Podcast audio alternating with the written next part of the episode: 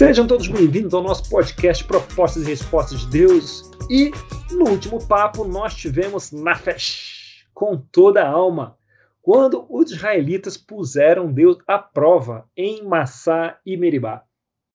Foi tão marcante esse momento que lá em Deuteronômio, no capítulo 6, no verso 16, está escrito: Não ponham à prova o Senhor, o seu Deus, como fizeram em Massá. E, se você lembra bem, quem mais citou Deuteronômio 6,16, hein? Mateus 4, Jesus. Sim, ma é, Mateus estava contando a história de alguém que havia citado. Quem que citou? Jesus. Citou para quem? Para quem estava ali a... quem, tá- tentando tá... ele, né? Quem estava tentando ele? Aquela pessoa. Aquele, aquele. Aquele ser. Aquele estava tentando aquele ele. ser chato. Exato. Estava tentando ele, né? E falou: jogue-se daqui, né? Do alto do templo. E aí Jesus citou Deuteronômio 6,16: Não põe à prova o Senhor seu Deus, que estava falando de, do que se passou lá em Massá e Meribá, que a gente viu no nosso último papo. Né? Então, se a gente lê tantos evangelhos, gosta tantos evangelhos, se você não conhece o Antigo Testamento, você só pesca, só trisca a superfície. Afinal de contas, dito isso, o, o, isso que a gente está lendo aqui é mais ou menos, grosso modo, né, os evangelhos de Jesus. Né? Aquilo que Jesus referenciava quando ele ia defender a fé dele está é, tá baseado nisso aqui que a gente está que a gente está estudando. E hoje nós vamos avançar um pouco mais. Né? Se o último teste foi o da alma na festa, o primeiro foi levar né, do coração, hoje é com todas as forças, não é? Com todas as forças. E vamos ver se é força mesmo. Vamos lá, em Êxodo 17, 8 e 9. Na, na voz suave e marcante melodiosa de Patrícia do Blog. Sucedeu que os amalequitas vieram atacar os israelitas em Refidim. Então Moisés disse a Josué: Escolha alguns dos nossos homens e lute contra os amalequitas. Amanhã tomarei posição no alto da colina, com a vara de Deus em minhas mãos. E a gente aprende lá mais na frente, do Deuteronômio 25, que os amalequitas não eram um povo qualquer eles eram um bando de saqueadores do deserto. Sabe aqueles filmes de Simba que aparece lá os saqueadores do deserto? Imagina, os amalequitas eram isso, eram saqueadores do deserto. E o método dos amalequitas era simples. Eles iriam atacar os grupos, é, e os grupos viajando, você está viajando a pé no meio do deserto, aquela secura toda, poeira. E aí, quem já fez trilha sabe disso. Com o tempo, vai ficando um grupinho mais para trás, né? Tem um grupinho mais animado que vai lá na frente e vai ficando um grupinho para trás. Normalmente, quem é esse grupo que fica para trás? É, alguém como eu, assim, que fica mais cansada, não é? que não aguenta muita trilha. Alguém que cansa mais rapidamente, que pegou Covid recentemente, uhum. né? assim, que está tossindo e tal ainda, não está plenamente recuperado. Para trás vão ficando os cansados, doentes, mais fracos, mais velhos, né, como eu, vão ficando para trás. E aí os amalequitas atacavam esse grupo por trás, que ia ficando para trás, né, era o grupo mais fácil, né, mais vulnerável, e como saqueadores não está muito preocupado em jogar limpo, não é golpe baixo é com eles mesmo, eles atacavam esse grupo. E como será que Deus viu essa ação? Lá em Deuteronômio 25, 17, lá na frente, diz assim: é, Lembrem-se do que os Amalequitas lhes fizeram no caminho, quando vocês saíram do Egito. Quando vocês estavam cansados e exaustos, eles se encontraram com vocês no caminho e eliminaram todos os que ficaram para trás. Ó, vou repetir: eliminaram todos os que ficaram para trás. Não tiveram temor de Deus. Quando o Senhor, seu Deus, der a vocês o descanso de todos os inimigos ao seu redor na terra que ele lhes dá para dela tomarem posse como herança, vocês farão que os amalequitas sejam esquecidos debaixo do céu. Não se esqueçam. Tá? E assim, quando Deus junta lá em Deuteronômio, né, as leis dele, condensa isso lá em Deuteronômio, ele cita essa passagem, ele dá essa, essa ordem né, para o povo não se esquecer dos Amalequitas. Ou seja, esse bando de saqueadores iam ser julgados severamente por esse ataque covarde. Né? E os israelitas, por sua vez, iam aprender dessa experiência. Né? No futuro, quando eles marchassem pelo deserto, é, eles iam colocar os mais fracos, os cansados os doentes no meio deles, e não na, na rabeira onde eles estavam aí. Né? E o que, que eles iam fazer? Iam colocar uma tribo inteira, no caso era a tribo de Dan, ia ficar lá atrás fazendo a proteção deles. Então, lá atrás ia ter uma tribo, né, com seus homens um pouco mais preparados para defender, protegendo a retaguarda. E, é, quanto a isso, os mestres, os rabis ensinam que se você encontrar uma comunidade do povo de Deus, você consegue, é possível você estimar a força dessa comunidade ou a fraqueza dessa comunidade pela forma como eles tratam os seus fracos e os seus marginalizados, né, os, os mais fracos. Caso você encontre os mais fracos nas margens, você vai perceber que eles cederam à narrativa do império, né, que dá valor à força, que dá valor à produção. Agora, se os mais fracos estiverem cuidados e protegidos, aí você vai ter um exemplo do Shalom, né, vai ter um exemplo aí, uh, vai poder medir a força espiritual dessa comunidade. Mas voltando lá em Êxodo 17, no verso 10, querido. Josué foi então lutar contra os Amalequitas, conforme Moisés tinha ordenado. Moisés, Arão e Ur, porém, subiram ao alto da colina. Enquanto Moisés mantinha as mãos erguidas, os israelitas venciam. Quando, porém, as abaixava, os amalequitas venciam. Quando as mãos de Moisés já estavam cansadas eles pegaram uma pedra e a colocaram debaixo dele, para que nela se assentasse. Arão e Ur mantiveram erguidas as mãos de Moisés, um de cada lado, de modo que as mãos permaneceram firmes até o pôr do sol. E Josué derrotou o exército amalequita ao fio da espada. Depois o Senhor disse a Moisés: Escreva isto no rolo como um memorial, e declare a Josué que farei que os amalequitas sejam esquecidos para sempre debaixo do céu. Moisés construiu um altar e chamou-lhe: O Senhor é minha bandeira. E jurou: Pelo trono do Senhor, o Senhor fará guerra contra os Amalequitas de geração em geração. Muito obrigado. Cada um desses testes né, que a gente viu até aqui, ele trazia um componente de, de comunidade. Então, no primeiro, lembra, lá nas águas amargas, o poço de águas amargas, eles tiveram que organizar né, segundo a tradição ali, quem ia beber desse poço. E se tivessem esperado um pouco mais, eles iriam encontrar as 12 fontes, né, com as palmeiras. Então, eles tinham que organizar a comunidade para beber a água, né, deixar os fracos, os doentes beberem primeiro. No segundo teste, no trato com o maná, uns pegaram muito, outros pegaram pouco, e no final a comunidade teve maná suficiente, né? nem de mais nem de menos. Então, assim, ao recolher o maná, eles também estavam cuidando da comunidade. Nesse terceiro teste, a gente, no verso 9, a gente vê que ele começa assim: Então Moisés disse a Josué: Escolha alguns dos nossos homens e lute contra os Amalequitas. Entretanto, se a gente pegar uma outra versão, vai ficar mais claro aqui esse elemento. Né? A versão Almeida Corrigida diz assim: por isso disse Moisés a Josué: Escolhe-nos, homens, sai e peleja contra Amaleque. Né, você tem elemento de escolha, escolhe-nos. Na Bíblia judaica, que é a mesma passagem, né, que eu, tem assim: escolha para nós, homens, né, e lute contra os amalequitas. Ou seja, não é a gente vê isso e, e pensa, ah, escolha uns homens fortes que gostam de briga para ir lá lutar. Mas, mais, mais, mais, é, quando você pensa, escolha para nós, homens, e, e também os, os mestres ensinam que no hebraico, esse para nós não precisa ficar aí, né, logo depois do verbo. Você pode entender como: escolha homens que lutem por nós. Ou seja, era uma escolha de quem tivesse disposto, quem quisesse, né, é, lutar pelo povo e não só por eles mesmos.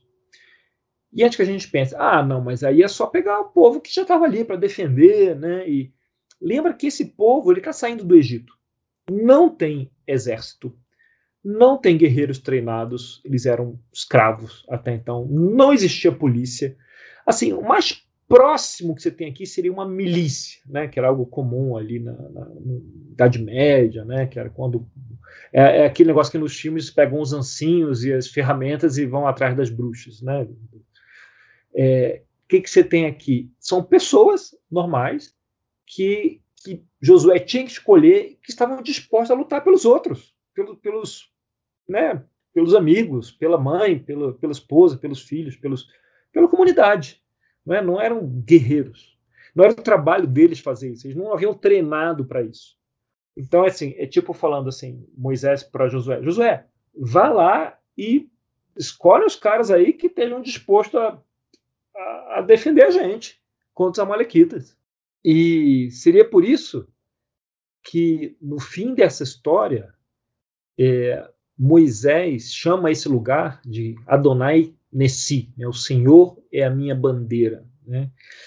Imagine aí um templo, no Egito tinha um monte de templo, né? tinha muitos deuses, os templos eram enormes, né? tinham portais enormes, e em cima desses portais tinha um conjunto de bandeiras, né? essas bandeiras com os símbolos dos deuses, e elas apontavam, teoricamente, né, o que eles acreditavam, apontavam para os deuses daquele templo, né, para o alto.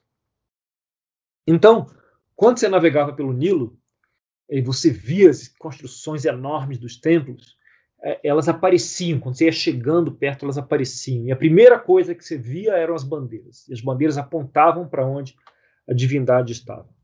Então, quando esses israelitas, que não eram guerreiros, que não eram preparados para isso, que não eram treinados, eles estavam lá indo defender ali com, com a boa vontade, né? Com, e eles olhavam para Moisés. Moisés estava do alto da rocha com os braços levantados, segurando a vara de Deus. Então, Moisés ali, no alto da rocha, quando eles olhavam, eles não estavam olhando só para Moisés, mas para o que Moisés estava representando ali. Moisés estava representando Nessi, né, representando a bandeira, a bandeira que apontava para Deus.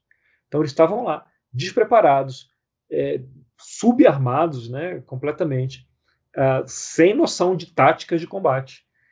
E o que, que eles tinham? Olhar para Moisés e ver os braços levantados e pensar: Deus é a minha bandeira. Deus é a minha bandeira. É por isso que eu estou lutando aqui. Então, nesse ponto, os rabis, os mestres, ensinam que esse é o teste número 3. Né? É, com todas as suas forças, com seu tudo. Como assim? Né? O que isso tem a ver? É, eles ensinam que, que, que, que o povo deve amá-lo com as suas forças. E assim foi traduzido. E eu respeito os tradutores, né? mas a palavra aqui seria meod.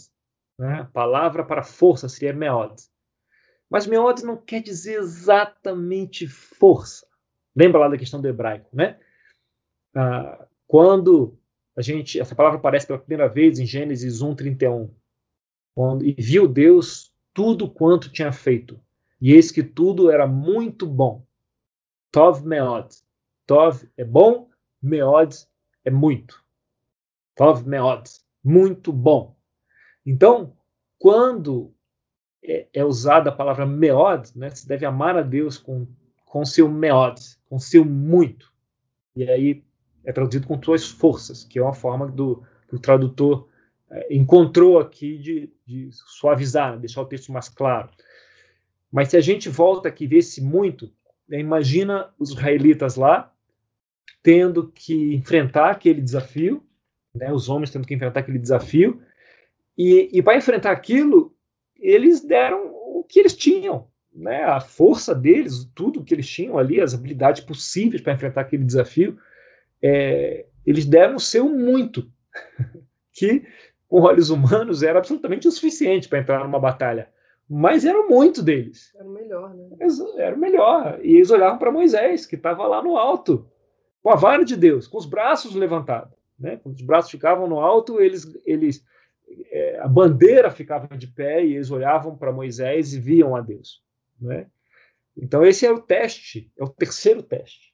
Aqui é ensinado, né? a tradição ensina que é o terceiro teste, que é ame a Deus com todo as suas forças. Mas, na verdade, é ame a Deus com todo o seu muito. Uhum. Com muito, com, com tudo que você tem. Né? É, e é isso que eles ensinam. Né? Ame com todo o seu muito, com todos os seus recursos, com todos os seus talentos, com o seu tempo, com os seus pontos fortes. Forças não abarca, não abarca tudo que o original alcança. E eu concordo que talvez seja o mais próximo possível, já que explicar isso tudo no texto não ia caber isso. O texto ia ficar muito doido se colocasse essa explicação toda no texto. Mas o, o texto coloca então com todas as suas forças. É, ele fala com todo o seu coração, com toda a sua alma e com todas as suas, as suas forças. E eu nunca tinha prestado nisso, atenção nisso. Quem não fala com toda a sua força? Uhum. Né? Ele fala com todo o seu coração, singular. Com toda a sua alma, singular, e com todas as suas forças. O tradutor foi até bem sagaz aqui, bem esperto, porque ele fala com todas as suas forças, ou seja, com tudo que você tem de forte, uhum. com tudo que você sabe, com tudo que você é capaz, com todos os seus recursos, com o que você tem. Você não pode dar o que você não tem. Né? Então, coração, vontade, alma, que é você, a sua essência, e forças, que é o que você tem, o meodes, né? que é o tudo, muito. Né? Então, o teste aqui, né? o teste, a lição aqui, o teste aqui é esse meodes, é esse muito. Então, na sua caminhada com Deus, na minha caminhada com Deus, né, nós precisamos nos assegurar que nós estamos usando o nosso muito, o nosso, todos os nossos recursos, pelo nome daquele que havia tirado o povo do Egito, né, para consagrar e levantar o nome de Adonai. E estava lá Moisés, lá em cima, como essa bandeira, representando essa bandeira, apontando para cima e dando aquilo que o povo, despreparado, destreinado, precisava para lutar contra os Amalequitas. Né? Mais à frente, os mestres também sugerem que talvez o terceiro teste poderá ocorrer quando eles chegassem na Terra Prometida, mas nós falaremos disso depois. Né? Por enquanto, o terceiro teste está aqui no deserto, em Rifidim. E, na minha opinião, esse meodes, esse muito, ele é testado muitas vezes, né? na frente, com o povo né? e, e ao longo das escrituras, né? porque essa é da natureza. O coração, a alma e o muito tá, permeia né? todas as escrituras. Mas essa é a primeira vez que esses testes aparecem aqui. Então, assim, eles foram testados no coração, na vontade, na alma e no mundo. Claro que a questão é para eles, e claro que, como isso era né, uma sombra do que havia de vir, a questão é para nós, né? a nossa vontade, do coração, da nossa alma, da nossa essência e dos nossos talentos e nossos recursos. E isso a gente citou aqui. E quem havia citado aquela história lá no início? Jesus. De não prove, não coloque o Senhor seu Deus à prova. Jesus. Jesus, né? E você lembra qual foi a primeira tentação? Que que, como é que o diabo tentou Jesus na primeira tentação? Foi com pão? Foi com uma pão? vergonha aqui de, de, de passar vergonha aqui, ó, de não lembrar quais são, qual é a primeira das três tentações, mas eu arrisquei. Foi com pão e eu estou pondo o ponto final aqui. Não é um poder. Foi com... Você ia falar isso também? Não, vamos errar com todo o coração, gente. Tipo, errar. Errar com convicção. Errar. Quem Todo tiver muito aqui, ó. tempo, vai pensar um monte de minhoca também. Pode até acertar, mas também vai errar na hora de responder aqui na, na no pensamento, né? Então, vamos errar para todo mundo saber que é humano, errar é humano. Então, é, foi com pão, né? Fala assim, ó, se você então mande que essas pedras virem pão, e Jesus responde como? Nem só de pão vive o homem. Curiosamente, lembra da primeira prova, onde eles estavam lá em Mara, não é? Essa era a prova também. Se eles esperassem um pouco mais, hum. eles iam encontrar as doze fontes, né? A primeira prova do povo, hum, parecido, né? Não é igualzinho, mas é parecido. A segunda, não põe à prova, essa não é nem parecido, né? Essa é exato, né? não precisa nem fazer esforço. E a terceira prova, qual é? Leva Jesus lá para o alto, na parte mais alta do templo, e o que, que, que faz? Qual é a tentação? Ah, poder, autoridade. O que, que ele oferece? Reino. Todos os reinos do mundo. Todos. Opa! Todos os reinos do mundo, né? Será que há alguma semelhança com esse terceiro teste? né? do meodes, do tudo. Hum, né? Qual era a oferta? Então, é algo para se ponderar. Né? Fica a provocação para você estudar, para você pensar, meditar sobre isso, né? chegar às suas próprias conclusões e também chegar às conclusões de como, né? de que formas a gente pode crescer na nossa, na nossa caminhada a partir desses testes aqui do povo. Bom ponto para a gente terminar esse episódio, não é? Um pouco mais curto, 20 minutos, a gente pode partir para a discussão. O que eu acho mais louco nisso, na verdade, é quando você, quando a gente tem o primeiro Moisés ele estabelecendo um padrão, né? Que era tipo homens que lutem por nós, né? Como você disse, não, não eram qualquer um, eram pessoas que estariam dispostas, pessoas que não sabiam lutar, que estariam dispostas a lutar. Então eles, eles precisavam ter o coração no lugar certo, né? O, aquele coração de Deus que, que reprova, é, reprova muito o que que o que que os amalequitas estavam fazendo é, em Refidim, né? O, a injustiça que eles estavam cometendo, aquela aquela coisa que é, que é um absurdo, né? Que, que é atacar os mais fracos. Então eles precisavam ter esse, esse mesmo coração de Deus. E depois, é, quando eles estavam perdendo, né, eles olhavam para Deus. Então, para poder passar no teste, né, para você ter todas as forças, para você lutar com todas as forças, você não, você não lutava tirando forças é, de, onde, de onde você não tem, ou tirando forças é, do seu próprio coração, ou, ou olhando para coisas terrenas, né? Você olhava para Deus. Então, o mais interessante desse teste é que é, você precisa retirar suas forças de Deus é, para você poder cumprir com, com, com o grande mandamento, né? Isso meio que me marca porque muitas vezes eu tento lutar com minhas próprias forças e, eu não estou nem não tô nem com o coração para isso. É, você tem um grupo de pessoas que estava dando o seu tudo e o tudo era insuficiente, né? O que se mostrava quando Moisés baixava os braços, né? E a bandeira é, é, saía do lugar, vamos dizer assim. E, e aí o tudo só seria suficiente quando a bandeira estava no lugar, né? E eles conseguiam completar o que faltava com, com a fé deles, né, em Deus e, e o poder de Deus atuando por meio da fé deles. Então, é interessante como amar a Deus com tudo, né, tem é, tem impacto, tem poder isso, né? Esse tudo. É, muito, né? Você lutar com o seu melhor. É, a gente, a gente, muitas vezes, nosso melhor é pouquinho. Muitas vezes a fé tá, tá fraquinha, muitas vezes a, a, as circunstâncias estão pesadas, muitas vezes tá, tá difícil, mas, mas isso é, é como Deus nos recebe, né? Quando a gente dá o nosso o nosso tudo, que mesmo que seja no, a fé do tamanho de uma, um grão de mostarda, né? É, é isso que Deus recebe e, e multiplica.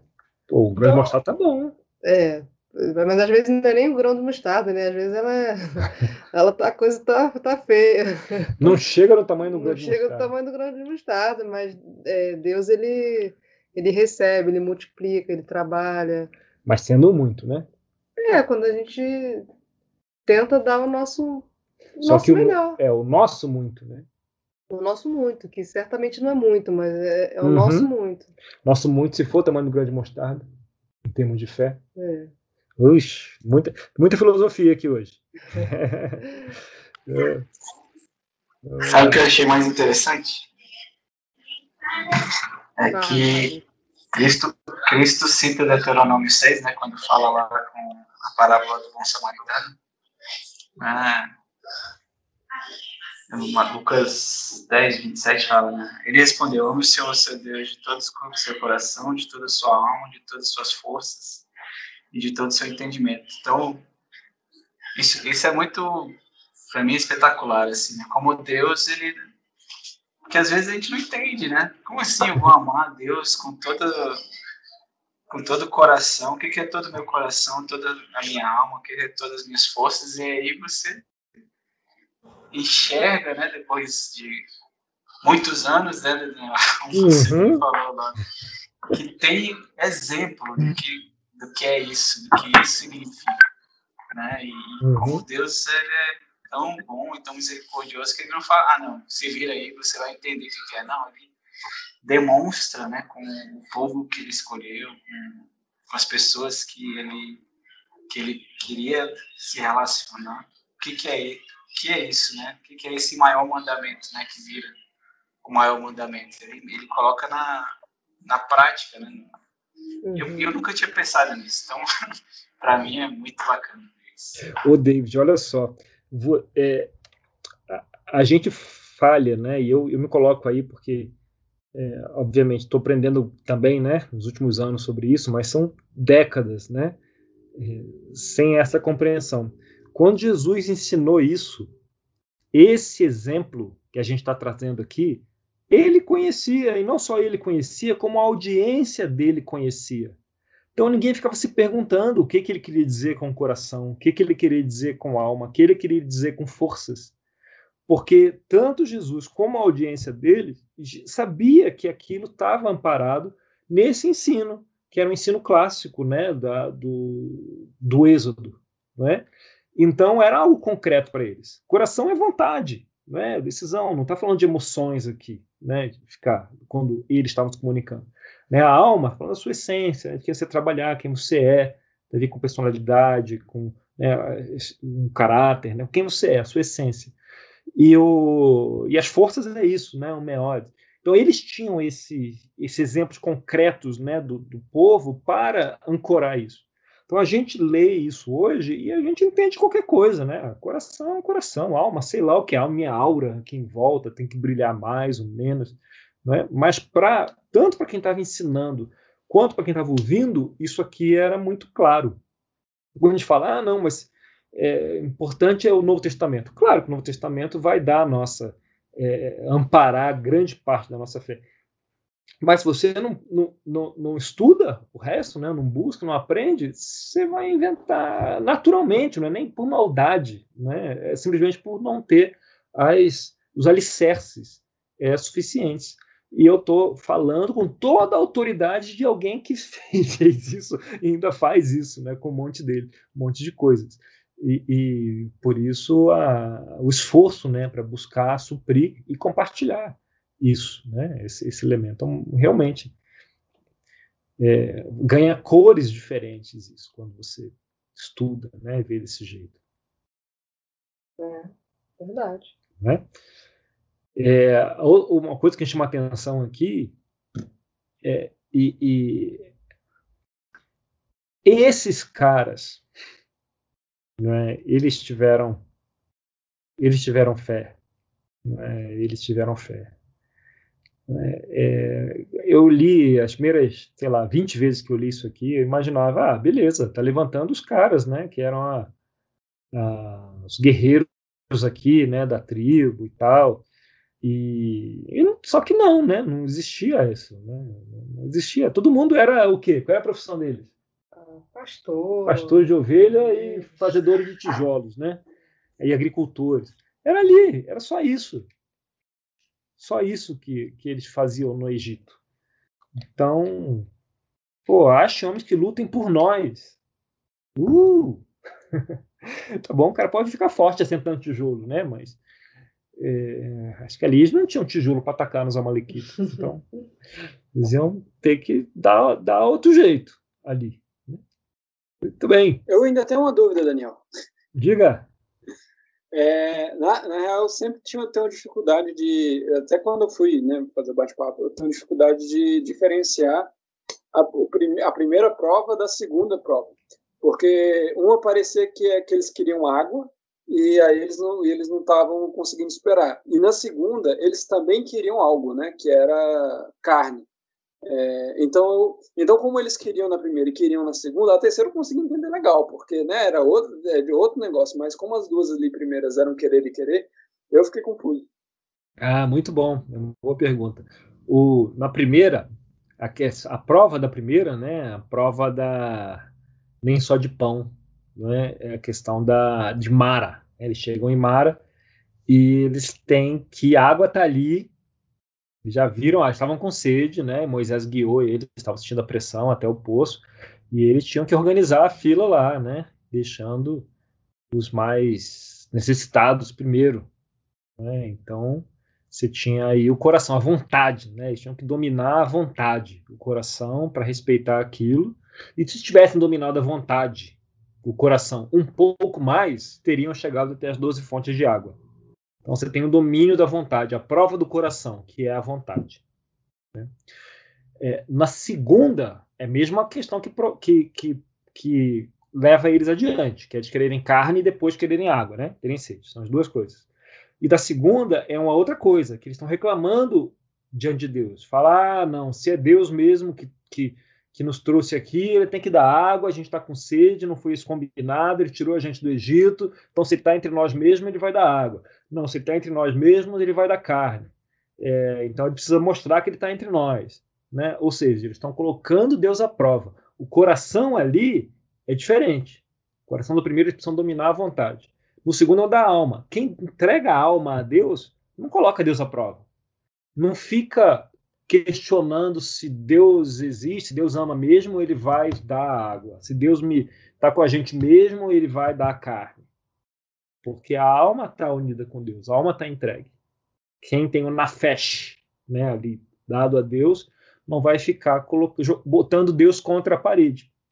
Que, aliás, é a questão, é semanticamente, que Jesus fala no segundo, na segunda tentação que o, o diabo fala: não, se você. É isso mesmo, né? Se jogue aqui do templo que os anjos vão lhe amparar. Está dito, tá dito, né? Lá em Salmo, esqueci o Salmo, é, 91, acho que eles vão amparar você com suas próprias mãos, de modo que nenhum você vai se machucar, nenhum osso vai ser quebrado. E, e, Jesus fala: não, não, né? Ele lembra, ele conhece as escrituras, ele lembra, pô, quando os israelitas falaram: não, se Deus é Deus mesmo, se Ele está comigo mesmo, Ele vai fazer isso. E eles puseram Deus à prova. E isso teve toda uma encrenca. Né? E aí Deuteronômio 6,16 diz: não ponha o Senhor à prova. Então, ele lembra disso, porque é um cara instruído, né? Ali. E aí fala: não, não ponha o Senhor à prova. Se eu me jogar aqui, eu vou estar colocando Deus contra a parede. Deus à prova. Ele vai ser obrigado a me segurar aqui e não deixar eu é, me ferir desse jeito, não é? Então, ainda que Deus vai intervir quando ele achar apropriado, eu não posso forçar a intervenção de Deus, não é? Segundo a minha conveniência, o que eu acho, ou para te provar alguma coisa. Eu não posso fazer isso de jeito nenhum. Se eu fizer isso, eu vou estar colocando o Senhor à prova. E aí ele, pá, lembra da, da, da situação, vê a analogia e cita a escritura. Né? Fez sentido? Muito bom, muito obrigado aí. Não, fez todo sentido. Pois é. Leva, volta, traz de novo, né? Fica cheio de, de idas e vindas. Mas é muito bom, né? Porque você vê que o Deus é o mesmo, né? O mesmo Deus. A gente já falou isso várias vezes e vai falar outras tantas, né? De ver a mesma natureza entrando em ação vez após vez. Então, turma, tá bom por hoje, né? A discussão foi rica a, o nosso episódio foi rico e a gente pode encerrar gastando um pouquinho menos do tempo de vocês, mas não menos do conteúdo, né? O conteúdo foi super legal, eu me diverti e aprendi também. Por isso que é bom questionar. Se questiona, cresce todo mundo. Você aprende, quem está ensinando aprende, eh, e quem está ouvindo acaba eh, se beneficiando também. Um abraço, pessoal, e até a próxima.